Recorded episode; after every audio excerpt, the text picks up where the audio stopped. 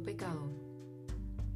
Yo confieso ante Dios Todopoderoso y ante ustedes, hermanos, que he pecado mucho de pensamiento, palabra, obra y omisión, por mi culpa, por mi culpa, por mi gran culpa.